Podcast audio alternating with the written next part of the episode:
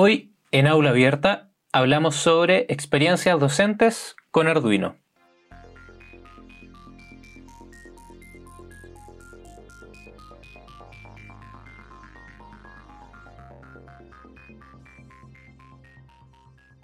¿Qué se te viene a la mente cuando piensas en una clase de matemáticas? Supongo que piensas en números y letras, que para la mayoría son indescifrables. Supongo que también piensas en la disposición de la clase, con las y los estudiantes sentados en silencio, mirando hacia el frente, poniendo total atención a la lectura que la o el profesor está impartiendo en la pizarra frente a todo el grupo. En resumen, libros, cuadernos, operaciones, pizarra y silencio. ¿Qué pensarías si te dijera que en una clase los principales materiales son sensores de movimiento, herramientas electrónicas, algunas computadoras, paneles solares y placas de microcontroladores? Lo más probable es que pienses en cualquier otra cosa menos en una clase de matemáticas. Sin embargo, este es el panorama de la sala de clases de la profesora Socorro Valero, quien ha transformado su clase en un laboratorio matemático, incorporando la experimentación a sus prácticas para que sus estudiantes se involucren en la experiencia educativa de manera exitosa. Con este panorama escolar, sería natural pensar que Socorro trabaja en una escuela privada sin problemas económicos, lo cual le permite adquirir todos estos materiales. La realidad es rotundamente diferente. Socorro es profesora del Cebetis 164, una escuela pública de Tamaulipas, en México, que recibe a todas y todos los estudiantes que solicitan un espacio, no importando su historial académico, donde además los recursos económicos no abundan. El secreto para crear este laboratorio matemático ha sido el uso de tecnologías libres, como Arduino. Esta tecnología es de muy bajo costo y permite montar experimentos con unos 200 eh, pesos mexicanos, lo que sería más o menos 10 dólares, donde los estudiantes puedan, por ejemplo, tomar datos con un sensor de movimiento, procesar tales datos y producir modelos matemáticos que les permita estudiar fenómenos reales. Todo eso en una clase de matemáticas. En términos tecnológicos, al usar Arduino, la profesora Socorro y sus estudiantes se convierten en usuarios y creadores de tecnología, en vez de ser simplemente consumidores tecnológicos.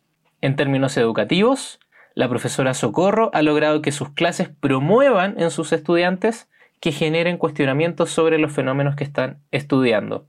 Es decir, algo así como una pedagogía de la pregunta como postulaba Paulo Freire hace ya varias décadas.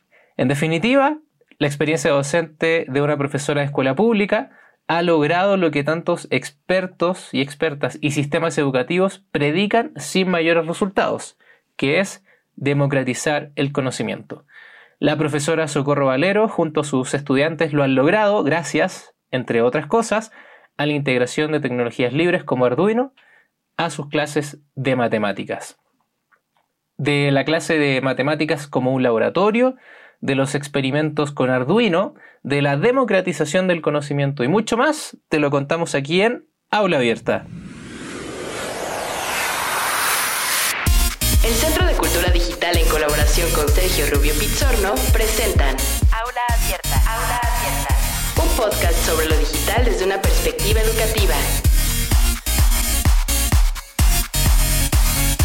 Hola a todas y todos nuestros oyentes. Estamos en un nuevo episodio de Aula Abierta, tu podcast del Centro de Cultura Digital donde conversamos de lo digital desde una perspectiva educativa. Los saluda Sergio Rubio Pizzorno en la conducción y producción junto al gran Rodrigo Valdés en la grabación y edición. Este episodio que hemos preparado para ti forma parte de una serie de episodios de aula abierta que están dedicados a las experiencias educativas en la era digital. En primer lugar, en la conversación de este episodio te presentamos una plática que grabamos en diciembre de 2019 junto a la profesora de matemáticas Socorro Valero, quien nos contó sobre su experiencia de integrar la tecnología Arduino a sus clases. En la segunda parte de este episodio, en la sección el evento del mes, te traemos toda la información del evento Yami en la voz de Dorín Ríos. Este evento se realiza la primera semana de julio de 2020 de manera en línea para que puedas participar desde la comodidad de tu hogar.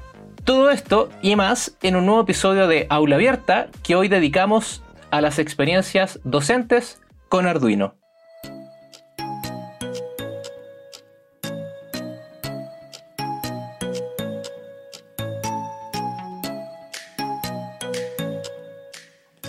En la conversación de este episodio nos acompaña Socorro Valero, quien es doctora en ciencias con especialidad en matemática educativa por el Centro de Investigación en Ciencia Avanzada y Tecnología Aplicada, más conocido como CICATA, que pertenece al Instituto Politécnico Nacional. Así también, la profesora Socorro estudió la maestría en educación con especialidad en matemáticas en el Instituto Tecnológico y de Estudios Superiores de Monterrey. Es autora de la práctica innovadora Cálculo aplicado a la física con un recurso didáctico, publicado por el Instituto Nacional para la Evaluación de la Educación, INEE, en 2018. También es colaboradora en diferentes proyectos de la Coordinación Sectorial del Desarrollo Académico. Y desde 1982 es profesora del Centro de Bachillerato Tecnológico Industrial y de Servicios número 164 de Ciudad Madero, Tamaulipas. Muchas gracias a Socorro por haber aceptado la invitación para conversar con nosotros en este episodio de Aula Abierta.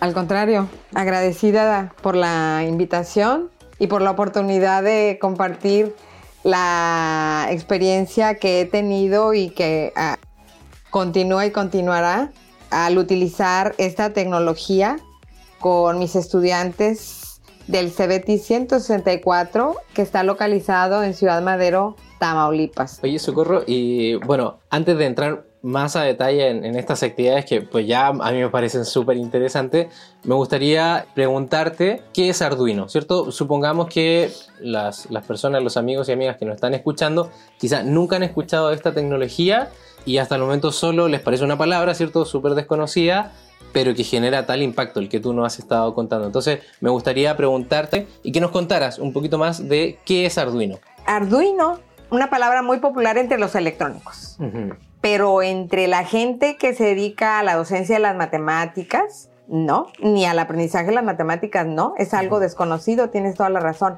Arduino es una tecnología de microcontroladores. ¿Y qué cosa es un microcontrolador? Pues es una especie como de control de la televisión que te permite prender y apagar un aparato. Tal cual, Arduino hace eso, pero hace muchas más cosas. O sea, podríamos decir que es como físicamente son estas placas que uno encuentra dentro de los aparatos electrónicos. O sea, más de alguno de nosotros desarmó, qué sé yo, una radio, un control remoto de la televisión y dentro venían unas plaquitas que eran de color verde, yo recuerdo.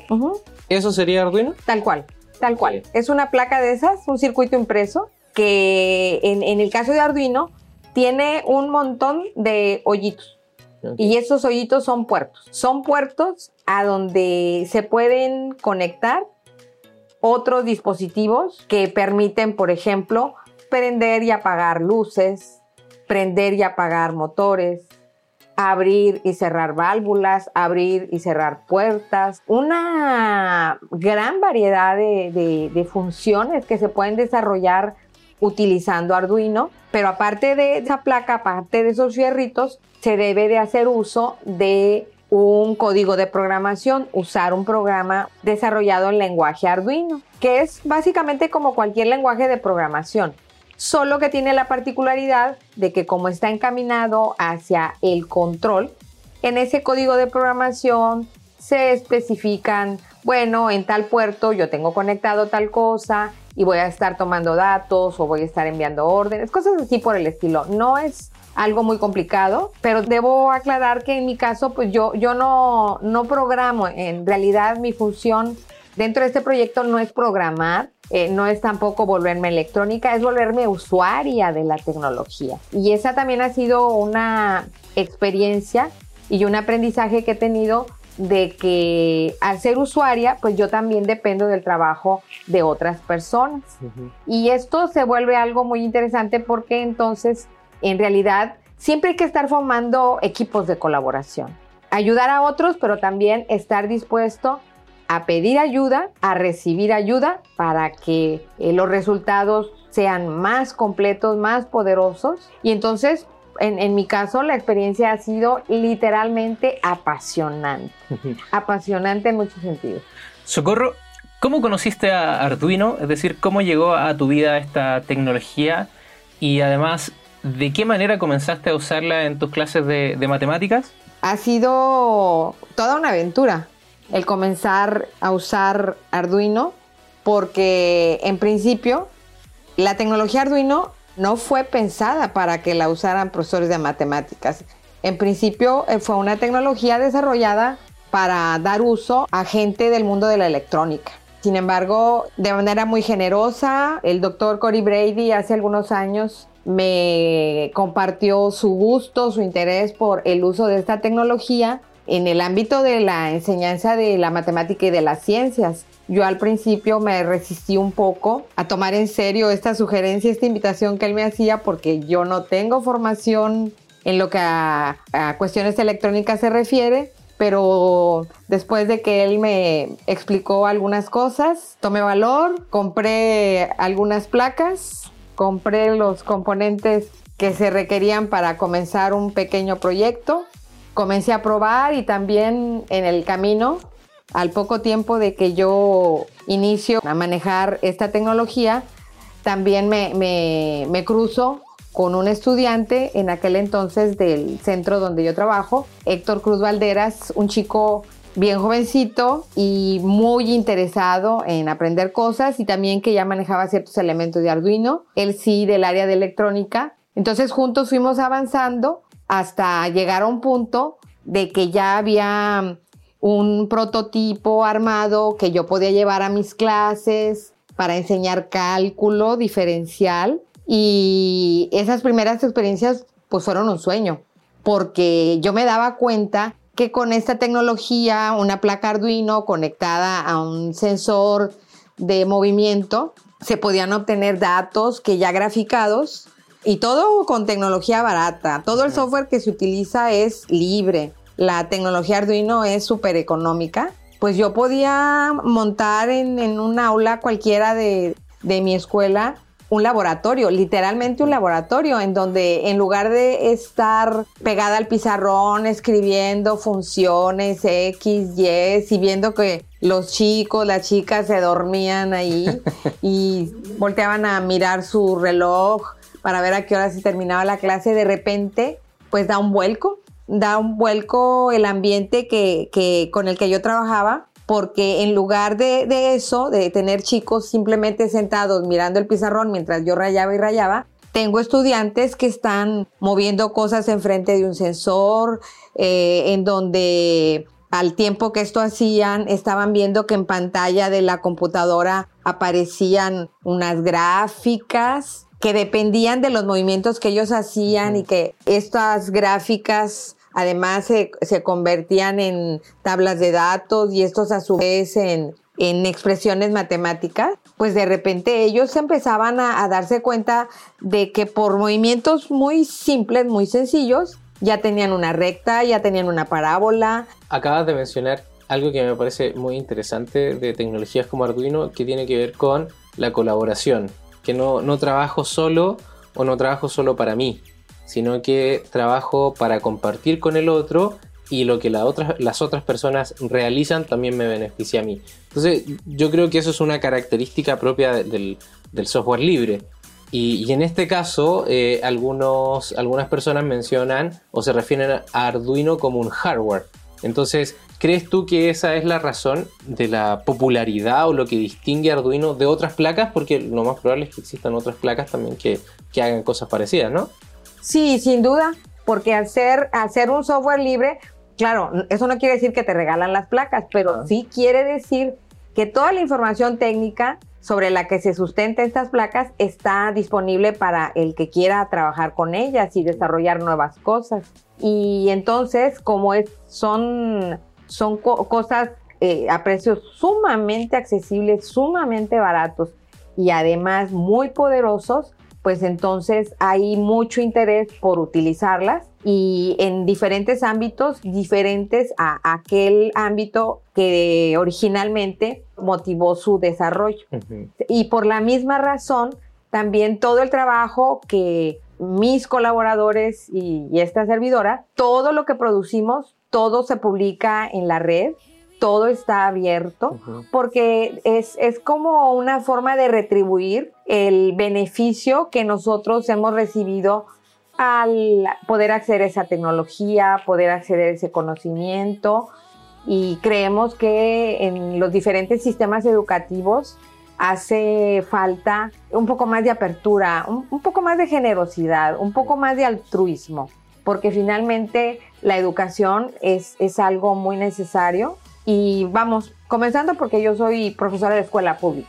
Entonces, eh, eh, jamás me cruzaría por la cabeza que mi trabajo, más allá de que, claro, como profesora de escuela pública, pues yo recibo un sueldo, pero más allá de eso que me da para, para vivir, es suficiente pago para mí el ver que otros también se benefician de lo poco o mucho que yo hago. Sí, no, eso es. Bueno, ahí se nota esa, esa vocación de, profesora que, que bueno, muchos eh, critican que en la actualidad los profesores que no se ven reflejados o no quizás no quieren ser profesor, bueno, eso puede ser otra discusión, pero en este caso, eh, ya cuando cuenta, ¿cierto? Tus experiencias, quieres de inmediato mencionar, oye, esto a mí me funcionó y generó impacto y sobre todo aprendizaje con los estudiantes, entonces sí se nota ese aspecto. También me gustaría que, que me pudieras contar, empezaste a hablar acerca de los costos, ¿cierto? Y me gustaría quizá compararlo con otras tecnologías que puedan hacer cosas parecidas a Arduino, que a mí eso me parece súper interesante. Por ejemplo, me dices, Arduino cuesta muy barato, es una placa, es un hardware libre. ¿Qué cosas hace Arduino? Me dices que puedes apagar y encender luces. ¿Qué otras potencialidades tiene? ¿Qué, otras cosas puede hacer Arduino? En términos generales. Sí, bueno, en, el ámbito de la electrónica tiene muchísimas aplicaciones. Cuenta con sensores de diferente tipo que, por ejemplo, sirven para abrir y cerrar automáticamente las puertas de cualquier, de cualquier lugar, abrir y cerrar válvulas, por ejemplo, o sea, cosas electrónicas complejas, que, que, si se consultan precios de otras tecnologías, uf, se multiplican, pero no decenas de veces, cientos de veces. Y si nos vamos a la, al servicio que uno puede recibir en el ámbito educativo a partir del uso, en el ámbito de la educación, de, en el, aprendizaje de las matemáticas o de las ciencias, usando esta tecnología y si se comparan esos, esos precios que se tienen que pagar al usar Arduino con los de las otras tecnologías que hacen lo mismo, sin exagerar, esa inversión que tú tienes que hacer en Arduino, tienes que multiplicarla por cientos. La diferencia en los costos es impresionante. Sí, sabes mal. Bueno, le, le comentamos a, nuestros oyentes que en eh, clases de matemáticas, ¿cierto? No, no, en todas, pero sí es muy usual que existan tecnologías eh, y existan ciertos experimentos como por ejemplo eh, utilizar sensores de movimiento, sensores de calor, se, realiza una modelación de esos datos que se recogen con estos sensores y eso se puede procesar de manera matemática para obtener modelos ya sea gráficos o analíticos y eso se, usa en, las clases de matemática. Eso es más o menos lo, que hace por ejemplo Socorro, ya ella va a detallar cómo lo hace con Arduino. Entonces, esto que les acabo de comentar se hace usualmente con ciertas calculadoras o con ciertos sensores. Ahora, uno compra esas calculadoras, uno compra esos sensores, ya sea el sistema educativo o la misma profesora, el mismo profesor, y los utiliza con sus estudiantes. Eso mismo lo puede hacer con Arduino, ¿cierto? Comprando sus placas, que son eh, nuevamente hardware libre. Y hay una diferencia que, como Socorro bien lo decía recién, una y la que primero nos sorprende que primero nos pega es el costo. Arduino es una tecnología muy, muy, muy barata y eficiente, ¿cierto? Comparada con estas calculadoras o estos sensores. Pero hay otra diferencia, creo yo, además del costo o de solo el costo, y es también que esta característica de lo libre. Con Arduino tú sabes todo lo que pasa, tú tienes el control de toda la situación, de los datos que se generan, cómo se generan, yo quiero que pase esto, no quiero que pase esto otro y así. En cambio cuando uno compra calculadoras, las calculadoras ya vienen programadas ¿cierto? Y ya sus posibilidades están delimitadas, aunque sean muchas, ya están limitadas a las que la compañía decidió, lo mismo con los sensores. Entonces, no sé, tú quizá quieres calibrar el rango de un sensor de, no sé, movimiento o de temperatura. Lo más probable es que no lo puedas hacer, porque si abres tu sensor, ya se pierde la garantía, por ejemplo. En cambio, con Arduino, yo entiendo que sí podemos hacer eso,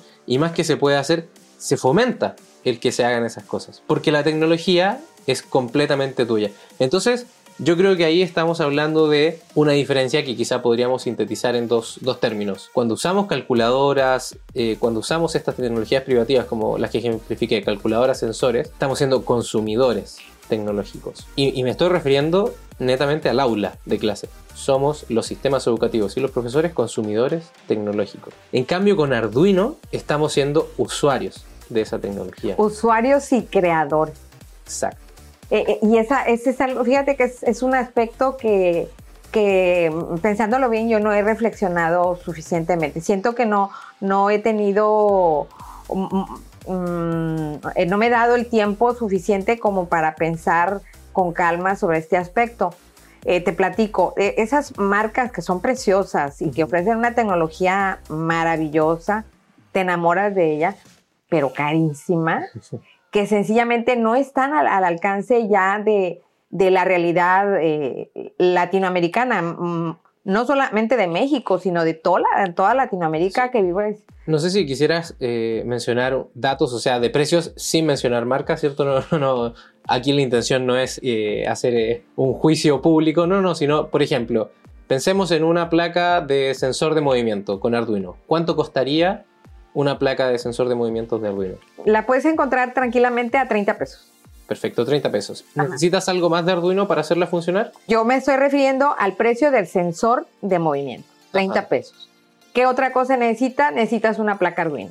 Una placa Arduino que te puede costar 150 pesos. Perfecto, entonces estamos hablando de 180 pesos. 180 pesos, redondeamos la alza, 200 pesos mexicanos para tener de manera funcional un experimento con un sensor de movimiento que podemos utilizar en, el aula de clases con, los estudiantes y que eso nos va a servir para hacer actividades de modelación eh, matemáticas, etc. Bueno, ¿cuánto costaría una tecnología privativa de calculadoras de sensores que haga exactamente lo mismo. Ahora, tengo acá, le, comento a los amigos y amigas que no están escuchando, tengo la confianza de preguntarle a Socorro porque Socorro trabajó muchos años en este lado privativo de, las tecnologías, entonces las conoce al detalle. Entonces, Socorro, ¿cuánto costaría una tecnología que hiciera lo mismo que, nos comentaste Arduino, que cuesta 200 pesos mexicanos? ¿Cuánto costaría? Bueno, aquí me voy a referir en, particular al, al sensor de movimiento. Perfecto. E, este que dijimos que cuesta 30 pesos. Si tú te vas a, buscar esa otra marca que es la dominante, hay que multiplicar esos 30 pesos,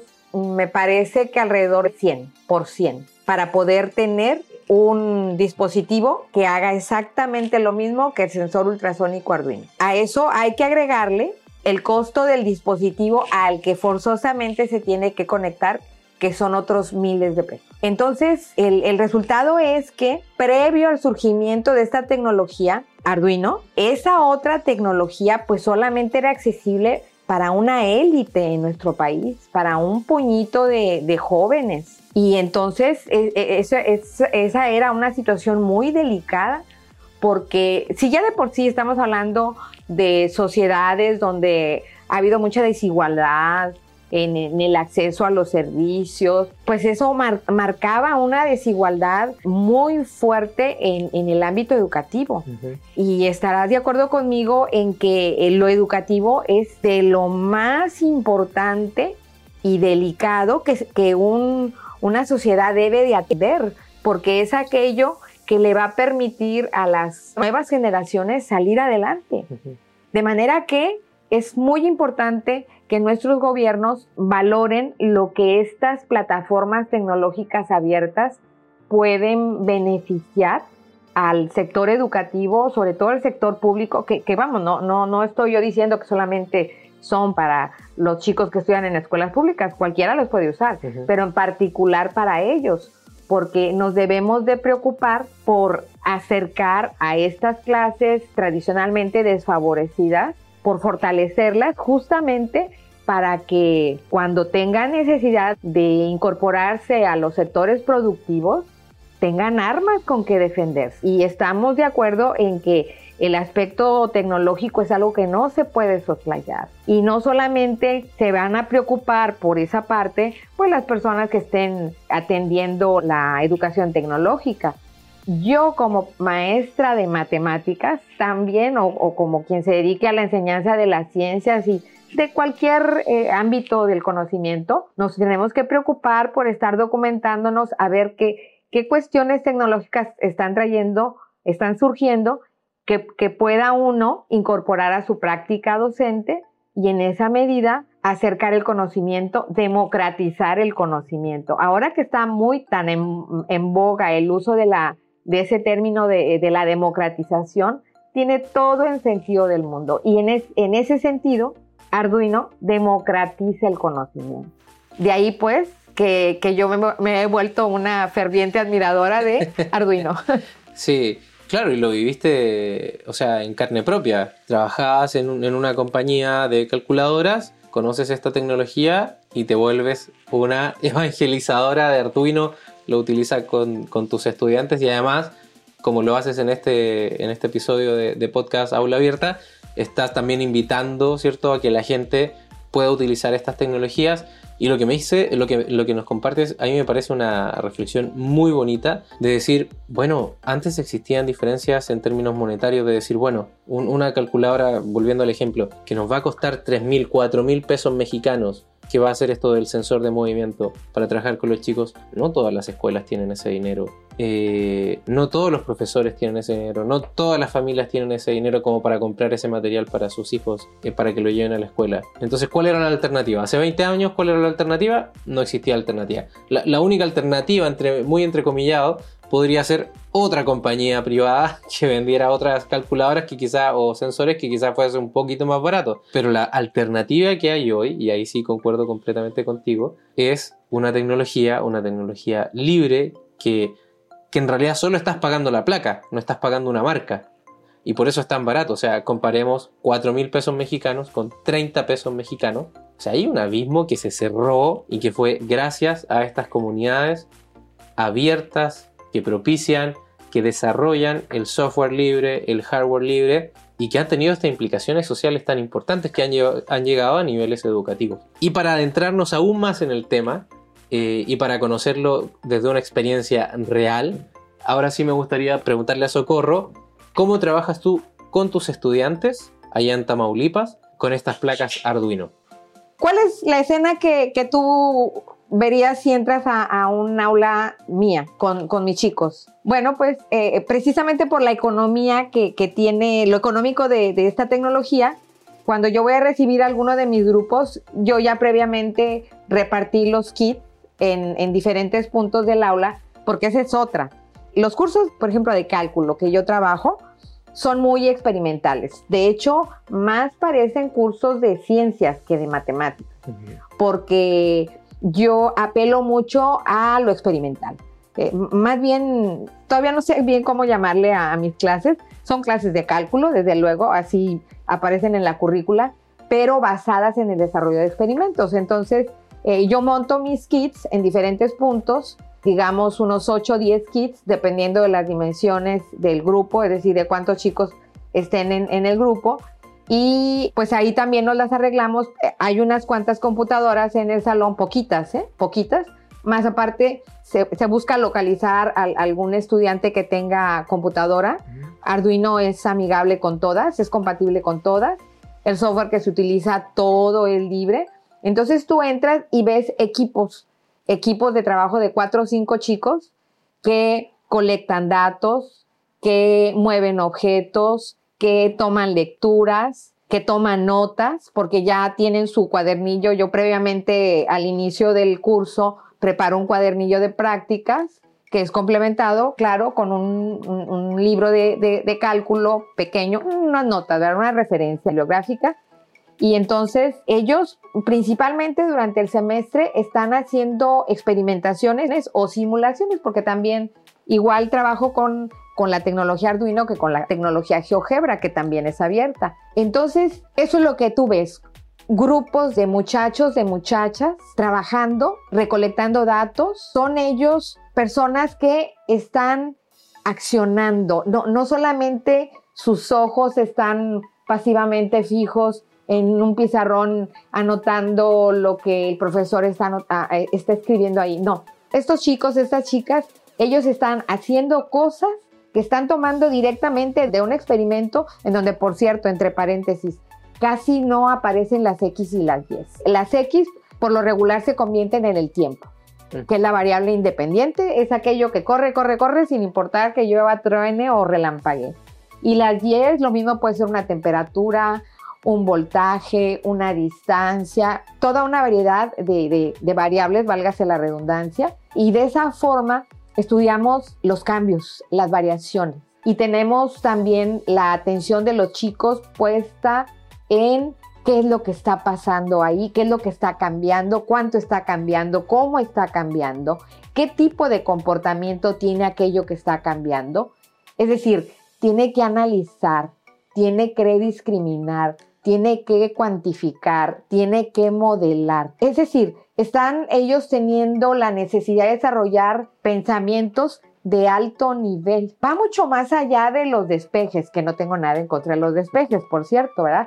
Es decir, la parte algebraica sigue estando presente, pero en, dosis menores a lo tradicional, porque también están invirtiendo su tiempo en el desarrollo de esta serie de actividades que finalmente da como resultado individuos observadores, individuos analíticos y además individuos que no se autodescartan, que no dicen, bueno, es que eh, las matemáticas, pues yo sé que sí son buenas, sí son importantes, pero no para mí, porque, porque yo no soy bueno para las matemáticas. No, yo de entrada, de las primeras cosas que les digo es, aquí todo el mundo es bueno, aquí todo el mundo puede. No importa que tú me digas, no, pues es que mi mamá, mi mamá, mi papá cuando estuvieron en la escuela, ellos eran malos para las matemáticas.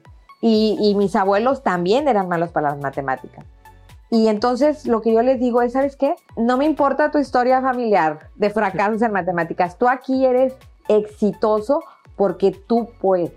O sea, es, lo primero que hay que, hay que decirle, que crean en ellos mismos y que ellos mismos se, den cuenta de que sí son capaces de hacer. Y esa fue una de las cosas que, que de origen a mí me llevaron a tener esta inquietud por las tecnologías, porque en mis inicios en la carrera del magisterio, yo veía que tenía jovencitos, jovencitas muy empeñosos, que tenían realmente deseos de aprender, pero que no podían, que batallaban. Y yo decía, es que hay algo que yo no estoy viendo, hay algo que yo no estoy entendiendo, que no estoy haciendo bien, porque eh, estas personas sí quieren hacer las cosas, pero hay, hay, algo que no les permite tener éxito. hay, una barrera. Y, y, Exacto. y, claro, es un cuestionamiento súper interesante porque tú dices, oye, mis estudiantes, como decimos acá en México, le están echando ganas, pero sobre todo se están esforzando mucho, tienen interés, están motivados, pero igual fracasan en, el examen. ¿Qué quiere decir eso? O sea, ahí a, mí me pone a reflexionar y digo, bueno, quizá no son los estudiantes. Porque también entre los profesores decimos mucho, no, es que los chicos no le echan ganas, que están desmotivados, que están más metidos en el celular que en, que otra, que en la clase. Pero bueno, acá el ejemplo que tú nos presentas rompe con todo eso. Chicos altamente motivados, que les interesa, pero que igual fracasan. Bueno, quizá estará, quizá podamos explorar, no, no echarle, o sea, en este caso podríamos decir, bueno, no es que los estudiantes sean flojos, no es que los estudiantes tengan desinterés, hay que ver otra cosa. ¿Qué será? Quizá puede ser las prácticas docentes y las mismas matemáticas. Cómo las presentamos, cómo las, cómo las trabajamos. Y tú nos has presentado una, como tú dices, tu clase no parece una clase tradicional de matemática, parece una clase más de ciencia. ¿Qué sería una clase tradicional de matemática? Todos los estudiantes, chicos y chicas, sentados, mirando todos hacia el frente, típica clase en todas las asignaturas, una pizarra adelante, una profesora o un profesor, dictando los contenidos. Ya sea con la pizarra, ya sea con el PowerPoint.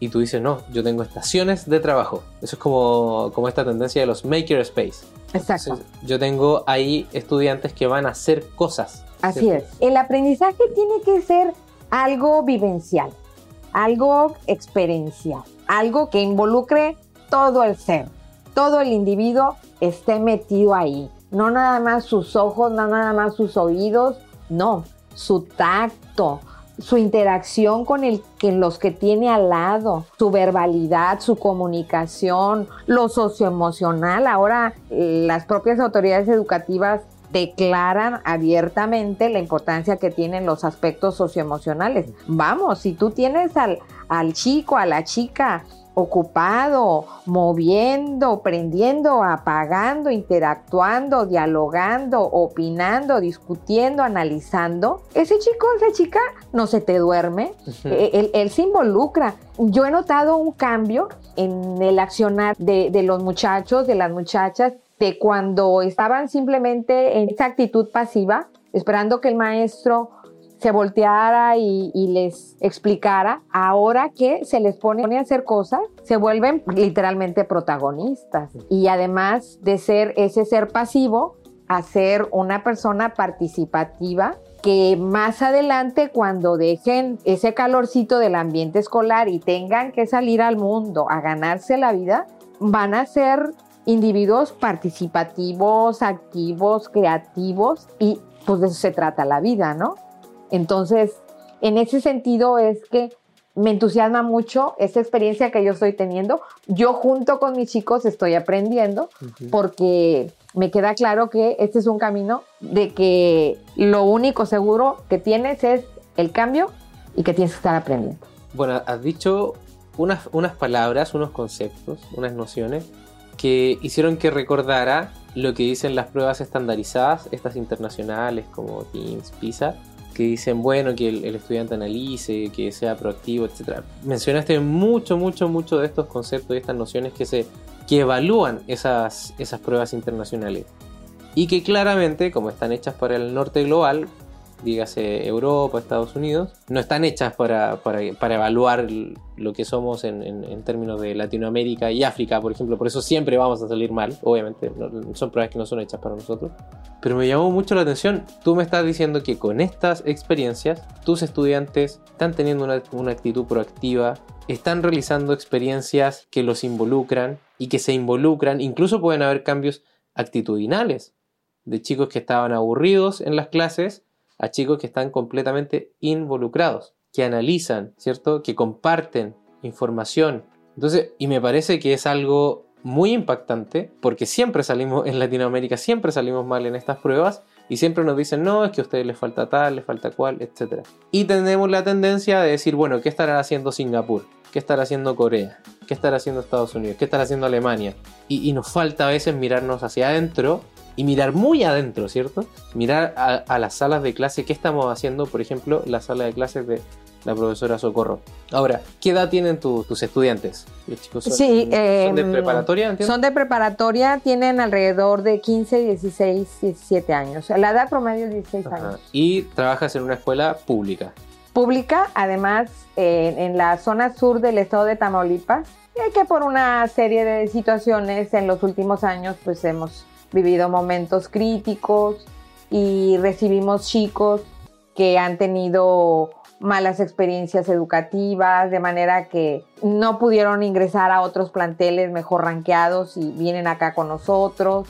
Y vamos, ellos tienen necesidad de, mucha atención y, mi escuela les abre las puertas. Eh, en mi escuela todo el que va a pedir eh, un lugar, ahí lo tiene, ahí lo tiene seguro. Bueno, o sea, todo esto me parece aún más increíble porque tu escuela no selecciona, ¿cierto? Está en un estado de México, Tamaulipas, que lamentablemente debemos reconocer está viviendo unos conflictos que son eh, muy, muy, muy, ¿cómo decirlo? Son súper delicados, o sea, hay una, una violencia, ¿cierto?, generalizada en el estado de Tamaulipas por diversas razones, y es en ese contexto, o sea, y además son chicos, tú dices, que eh, han tenido, no sé, fracasos escolares y llegan a la escuela y son esos chicos de los cuales no está hablando Socorro que están siendo proactivos, que están analizando, etcétera, etcétera, etcétera.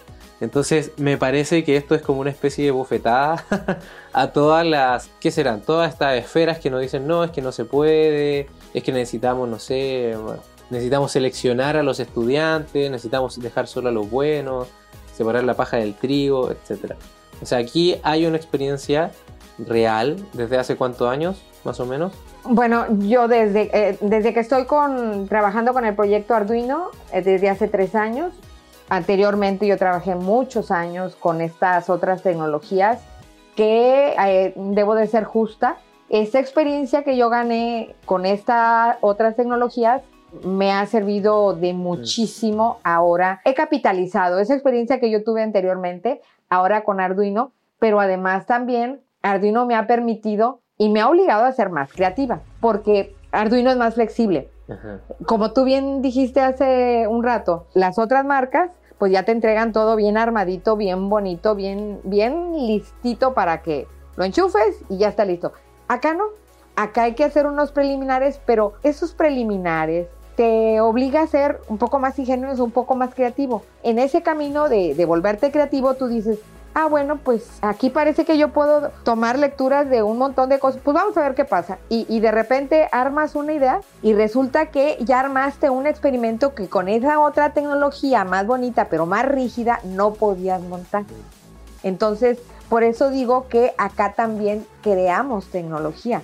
Yo debo decirte, llena de orgullo, con mucho orgullo, que en los dos laboratorios de matemáticas que tenemos en el CEBETI 164, durante muchos años tuve yo pegadas en las paredes, colgados en las paredes, unos pósters de esa otra tecnología tan bella. Sigue siendo bella, ¿eh? y, y, yo lo tenía ahí, era como, como aspiracional, ¿verdad? Porque era lo que yo aspiraba.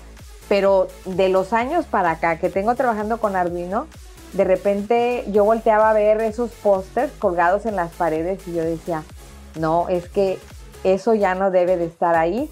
Y hace alrededor de un año tomé valor y, le dije a mis compañeros, ¿saben qué? En estos marcos lo que debemos de tener son imágenes de nuestra tecnología. Y un buen día mis directivos dijeron, bueno, a ver, ¿qué es lo que, qué es lo que quieren poner? Y dijeron, aquí está la lana y mandamos a hacer unas impresiones en grande y ahora hay tres grandes marcos colgados en las paredes con tecnología CBT 164, con los diseños que nosotros hemos hecho. Si tú quieres modestos, porque tampoco voy a decir, wow, ¿verdad?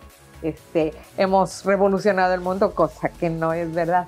Pero sí es algo que a la comunidad 164 nos ha cambiado la vida. Y a, a, los chicos que han estado cerca de eso, me da muchísimo gusto y me da mucha ternura que de repente más de uno llega, va y se para donde están esos pósters y se toman sus selfies, porque quieren verse junto a aquella imagen. Y entonces es tan bonito que tú te das cuenta de que ellos quieren compartir al mundo su fotografía en donde se refleja que ellos participaron en aquello, que lo ven como un éxito. Entonces, ¿qué te puedo decir de lo que yo siento cuando, cuando veo que eso sucede? O sea, yo me siento orgullosísima porque finalmente eh, yo anduve metiendo algo mío en eso que ahora está colgado en la pared. Sí, yo creo que nos dijiste recién que, claro, no han cambiado el mundo con las tecnologías que, que hacen en el Cebetis, yo creería que no han cambiado el mundo, pero sí han cambiado varios mundos. O sea, el mundo de todos esos estudiantes y con el ejemplo que, que nos acaba de, de, relatar, muy emotivo por lo demás. Oye, Socorro, me gustaría pedirte eh, un favor. Quisiera proponerte un ejercicio. Uh -huh. Un ejercicio intelectual, no, no físico, no vamos a salir a correr. A mí me gustaría que nos contaras o que nos pusieras en situación. ¿Cómo sería llegar a una clase de la profesora Socorro? En donde van a trabajar con tecnologías Arduino, sí, de manera muy concreta. Bueno, pues es, una clase en la que van a, van a llevar ya su manual de prácticas, muy probablemente ya van a llevar una lectura previa que los sensibilice hacia lo que van a hacer ese día. Van a llegar, se van a sentar en, en una mesa o van a, juntar algunos mesabancos y van a trabajar colaborativamente en una actividad que el maestro previamente haya indicado cuál es. Van a leer, tienen que leer. Primera situación retadora porque también la lectura este, no es algo que tengamos muy a la mano, pero hay que leer para enterarse de qué, cuáles son las acciones que se tienen que hacer en esa sesión. Van a leer y, van a tomar aquí de prácticas, hacer algunas conexiones, tienen que hacer conexiones. En algunas prácticas a lo mejor tienen que conectar algunos caimanes. Son prácticas muy, pues muy accesibles. Un caimancito, quienes tengan coche alguna vez habrán tenido que usar caimanes para pasar corriente de, de un coche a otro. Este, bueno, son pero son mini caimanes, ¿no? Claro. Sin ningún riesgo porque trabajamos con corriente de 5 volts. Y entonces van a tener que hacer ahí algunas conexiones para mandarle datos a Arduino, por ejemplo, la placa solar para el estudio de las funciones periódicas. Tenemos un, mini panelito solar que recibe la luz que proviene de un LED, pero de un LED que está recibiendo órdenes de una computadora y esas órdenes le dicen préndete y apágate, pero préndete gradualmente y apágate gradualmente. Ahí el, LED lo está haciendo ininterrumpidamente durante todo el tiempo que tú lo quieras dejar. Y entonces esa luz proveniente de ese LED le está pegando a un panelito y entonces si hay luz, el panelito genera una corriente eléctrica y esa corriente eléctrica tiene un voltaje. Entonces, ese dato de ese voltaje, eh, la computadora lo va a estar recibiendo y va a estar generando pares ordenados que van a ser recibidos por un programa graficador y luego esos datos se van a mandar con un procedimiento súper, súper este, sencillo. Se manda a un programa que te permite obtener un modelo matemático, así de un gráfico periódico. Y eso yo lo hago previo a entrar al tema de las funciones periódicas. Y en lugar de aventarme toda una perorata larga de las funciones periódicas, que esto, que el otro, en donde yo sé que los chicos se van a preguntar, bueno, ¿y esto para qué me sirve? Eh, eh, eh, esa, esa idea de la función periódica le surge porque él está viendo ondas que aparecen en su, en su gráfica y que sabe que, que son consecuencia de algo que está pasando adentro de la cajita que él mismo conectó. Entonces se empieza a hacer preguntas se empieza a hacer preguntas y empieza a conocer palabras y empieza a interpretar cosas que están sucediendo. Y él se empieza a dar cuenta que, por ejemplo, estos gráficos, que ya después se convierten en modelos matemáticos que él mismo obtiene, le pueden ayudar para predecir qué es lo que va a suceder a futuro y entonces también puede inclusive calcular él mismo con qué velocidad aquel voltaje está cambiando y va accediendo y se va enfrentando a una serie de situaciones que se relacionan con conceptos nuevos que el profesor tiene, que, que yo tengo que enseñar, pero que antes de que yo le dé definiciones y conceptos y palabras raras que él no conoce, él primero algo está viendo que está pasando y él mismo se empieza a hacer preguntas. Así que eh, él me hace preguntas y yo le contesto. Y yo le digo, ah, pues mira, eso es una función periódica y aquí es creciente y acá es decreciente, pero es que mira, tú mismo estás viendo que el foquito prende y apaga, prende y apaga. Entonces, ya el, chico ya no es aquel jovencito que a mí me tocó ser hace algunos años. Yo decía, bueno, ¿y, ¿y esto de la derivada para qué sirve? ¿Cuándo lo uso? A mí, ¿qué más me da que exista o que no exista? No, esas preguntas comienzan a desaparecer porque lo que los chicos comienzan a preguntarse ay, a ver, ¿qué es lo que está pasando aquí? Ah, no, pues está prendiendo y apagando el foquito, sí, pero en mi computadora esto me, me está provocando este resultado. Y se hace una serie de preguntas que al final como resultado da que el chico aprende. Has dicho algo que me parece bastante genial y que se relaciona con una frase que se le atribuye a Paulo Freire, la cual dice que la escuela enseña respuestas a preguntas que los estudiantes no se han hecho con lo cual se da cuenta de un fenómeno educativo bastante generalizado donde la escuela se ha convertido en un lugar que no promueve la generación de preguntas por parte de los estudiantes. Y a través de la experiencia que nos cuenta, yo decía, oye, mira lo que ha logrado hacer Socorro, ahí en Tamaulipas. Está poniendo en situación a sus estudiantes para que ellos sean los que generen esas preguntas. O sea, lo que decía este hombre es, las preguntas no están en la escuela tradicional, están las respuestas. Las preguntas desaparecieron. En cambio, lo que tú nos cuentas es, los chicos, esas preguntas nacen de los estudiantes a través de estas situaciones que tú les propones de experimentación, ¿cierto? Y seguido viene la búsqueda de, de las respuestas a estas preguntas. Y eso a mí me parece que es un acto de educación. Y, me parece genialísimo, de verdad, cómo lo cuentas y que, que me provoca hacer esta reflexión. O sea, aquí sí se están generando preguntas y se están buscando las respuestas. Pues mira, muchas veces yo me pregunto cosas. Yo me pregunto cosas porque estoy creando el esquema de mi clase y con frecuencia abandono, pierdo de vista las secuencias didácticas que me entregaron en mi escuela que yo debía de, llevar al aula, pero de repente las encuentro artificiales. Las encuentro forzadas y yo prefiero correr el riesgo de poner en escena cosas que significan situaciones que a los chicos les van a ser de interés. En, varias ocasiones he escuchado a cuando termina la clase que cuando los niños están recogiendo sus cosas ya para abandonar el aula, dicen, nunca me imaginé que esto fuera matemáticas. y, y, son conversaciones entre ellos que yo alcanzo a escuchar. Entonces, cuando eso pasa, este, me da mucho gusto. Claro que sí. Me da mucho gusto porque los veo interesados, ilusionados, satisfechos.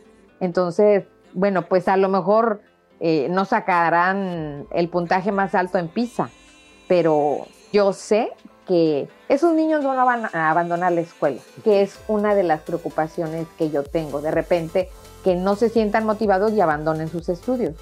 No van a abandonar la escuela, muy probablemente estudien una carrera universitaria, muy probablemente estudien, qué sé yo, una ingeniería quizás.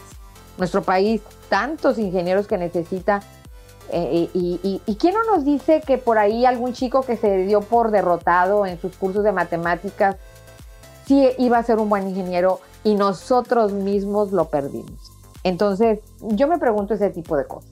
Pues nos invitas a una reflexión bastante importante y como lo comentas, suena aún más relevante y lo presentas como el rol social de la educación, de los profesores, de la docencia, de estar educando a generaciones que luego se van a convertir en los protagonistas de nuestra sociedad, junto con el, resto de los otros protagonistas que ya están activos, en, por ejemplo, en el ámbito laboral. Oye, Socorro, ya para ir eh, finalizando esta conversación, la cual ha estado súper buena, me gustaría que, nos contaras así muy rápido este proyecto que tú tienes que se llama Cálculo para Todos y cuál es su relación con, con estas placas Arduino. Bien, el proyecto arrancó en el 2016. Primero comencé yo trabajando con el doctor Cory Brady, quien fue el, el, iniciador de esto. Él actualmente trabaja en la Universidad de Vanderbilt en Estados Unidos y después de que me echó muchas porras y me dio los primeros elementos para yo poder ingresar a Arduino, al poco tiempo tuve la fortuna de encontrarme con quien en aquel entonces era mi alumno y he terminado yo siendo su estudiante, con Héctor Cruz Valderas, ahora ya un joven eh, eh, cercano a titularse como ingeniero en mecatrónica, y también con, con otro chico, Pascual, y ellos fueron los que fueron construyendo este proyecto que originalmente costó mucho trabajo. Fueron unos inicios un tanto accidentados, pero el proyecto ha ido creciendo. Ya ahora inclusive para volverlo más amigable, mandamos a hacer una placa, un circuito impreso que facilita muchísimo el manejo de toda esta serie de experimentos que ahora los trabajamos en una cajita de herramientas de plástico donde están ahí montados todos los elementos, muy fácil de transportar, muy fácil de operar, de muy, muy, muy baja inversión porque pues, está, está sustentado en Arduino y todo esto se encuentra en la página cálculoparatodos.com. Cualquiera puede acceder y ver toda la información y descargar toda la información que se encuentra. Más adelante eh, en colaboración con el maestro Jaime eh, Maya Chi, también compañero y amigo de, este mismo centro de trabajo. Eh, comenzamos a trabajar con, con GeoGebra y tenemos desarrollados también una buena cantidad de materiales tanto para el curso de geometría analítica como para el curso de cálculo diferencial. Esto teniendo en mente el desarrollo de actividades ya no de modelación, sino de simulación. Y y últimamente eh, estamos trabajando con un grupo de cinco jovencitos y jovencitas que están preparando una serie de videos, eh, que el proyecto de ellos se llama Cálculo entre Amigos. Eh, sigue siendo mucho el trabajar la tecnología para el aprendizaje de la matemática y el proyecto de ellos tiene apenas unos cuantos meses de existencia. Son unos chicos muy prometedores, muy talentosos. Un saludo para todos ellos y seguimos trabajando en la escuela. En la escuela hay mucho entusiasmo, no solamente por los proyectos que nosotros trabajamos, hay otros proyectos en marcha y también con, con la ilusión de que nuestros chicos se entusiasmen, se entusiasmen por el conocimiento, por las ciencias, por la tecnología y sigan adelante. Así es, así es, mejor dicho, imposible. Bueno, aprovechando tu intervención, quiero eh, yo espero que tus estudiantes puedan escuchar este podcast y aprovecho de enviarles un saludo eh, súper afectuoso y mi completa y mayor admiración por lo que hacen, así como también por la admiración por lo que hace Socorro en sus, en sus clases. Y ya para terminar, como siempre lo hacemos aquí en Aula Abierta, nos gustaría saber si tienes algún dato de contacto, ya nos hablaste de tu sitio web, yo supongo que ahí hay algún, algún formulario de contacto, pero si tienes alguna red social o correo electrónico donde nuestros eh, oyentes que estén interesados en, lo, que haces tú y quieran ponerse en contacto contigo, que lo puedan hacer de manera directa. Por favor, eh, entren a nuestro Facebook, Facebook Diagonal Cálculo para Todos, y ahí nos pueden ver todo nuestro trabajo, nos pueden dejar sus comentarios, nos pueden contactar, que nos dará muchísimo gusto eh, saber de todos ustedes. Perfecto, entonces ya saben todos, en Facebook lo buscan como Cálculo para Todos. Y todo pegadito, todo minúsculo todo pegado, todo en minúsculas, y así también el sitio web cálculoparatodos.com. Ahí van a estar todas las prácticas, todos los experimentos que ha realizado la profesora Socorro durante todos estos años, sistematizados, ordenados y como ella misma nos, nos compartió, abiertos para que cualquier persona los pueda ver, los pueda estudiar y los pueda descargar para su posterior uso. Así que nuevamente, Socorro, muchísimas gracias por aceptar la invitación a participar en este episodio de Aula Abierta.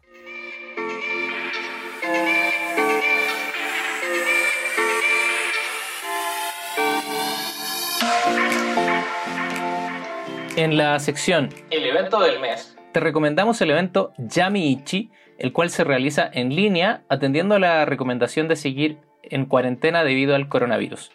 Con eventos como este, el Centro de Cultura Digital ha generado una serie de experiencias culturales para estos momentos en que no podemos asistir presencialmente a las exposiciones o actividades, lo cual abre la posibilidad de conocer espacios y experiencias culturales de manera 100% en línea. De esta manera te dejo con Dorín Ríos, curadora en jefe del Centro de Cultura Digital, quien nos cuenta acerca del evento Yami Ichi.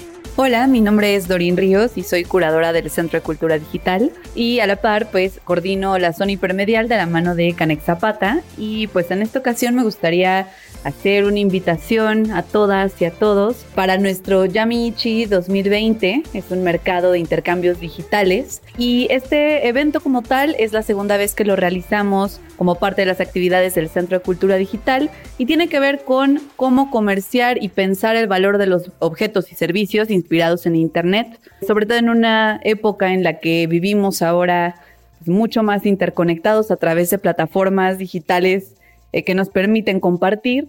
Nos interesa justo este año explorar el valor de los objetos digitales como punto central de este mercado. Para esto tendremos un evento que se llevará a cabo el día 3, 4 y 5 de julio a través del sitio web de Zona Hipermedial del Centro de Cultura Digital y desde el cual hemos seleccionado a partir de una convocatoria ocho objetos o servicios que estarán disponibles para ser truequeados por diferentes productos y servicios que aquellos que les interesen puedan ofertar. Esto, pues bueno, con la finalidad de entender también estos procesos de intercambio y de generar valor y de colocar valor específicamente a estos objetos que son creados desde la digitalidad y también para generar una conversación en torno a este tipo de espacios digitales y sus interacciones dentro de los mismos.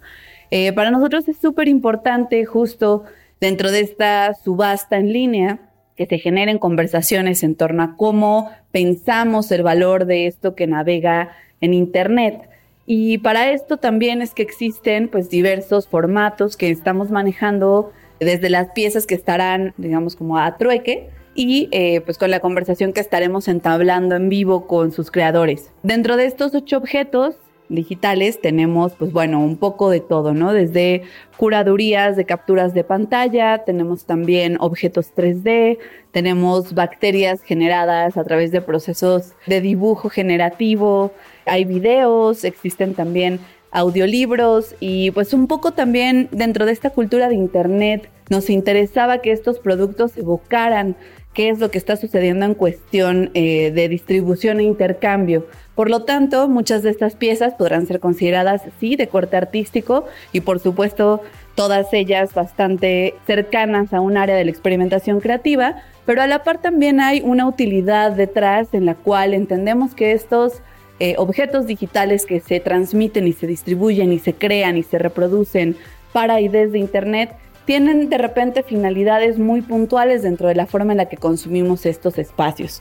Por lo tanto, nos parece muy interesante también tener en esta actividad pues un chat abierto en vivo con todo el público que quiera también acercarse a preguntar un poco más más allá del producto en sí mismo, a sus creadores, cómo llegaron a estos a estas piezas finales o cómo se, su proceso se relaciona también con el uso de herramientas digitales y de ahí pues generar una conversación que pues nos ayude a abordar y entender qué es esto que estamos viviendo ahora eh, de manera más cercana, en colaboración espacio-pantalla y sobre todo cómo estamos generando estas relaciones de valor eh, con aquellos que se encuentran del otro lado.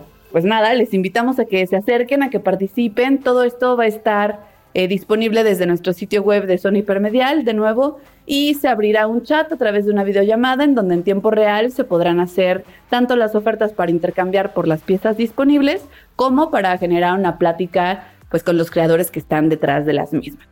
Ahí estaba la recomendación de Dorín Ríos para participar del Yamiichi. Para participar en este evento debes ingresar al sitio web hipermedial.centroculturadigital.mx, repito, hipermedial todo junto y comienza con H. hipermedial.centroculturadigital.mx o entérate de todas las actividades de este evento a través de las redes sociales del Centro de Cultura Digital.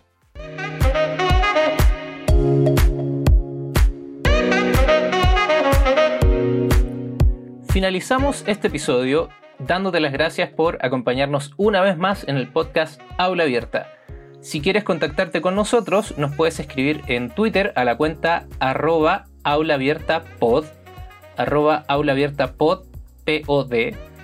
O también a mi cuenta personal que es arroba Sergio Rubio. Al inicio, en vez de S, es con Z, arroba Sergio Rubio. Y también nos puedes escribir por correo electrónico a la dirección aulaabiertapodcast.gmail.com. Te recuerdo que nos puedes encontrar en tu aplicación de podcast favorita. Búscanos como Aula Abierta en Spotify, Apple Podcasts, iBox, YouTube y SoundCloud. Suscríbete a nuestro podcast en cualquiera de estas aplicaciones para que te enteres de todas las novedades del programa. Nos escuchamos en una próxima edición de Aula Abierta. Hasta luego y gracias totales. Escuchaste Aula Abierta, una colaboración del Centro de Cultura Digital con Sergio Rubio Pizzorno.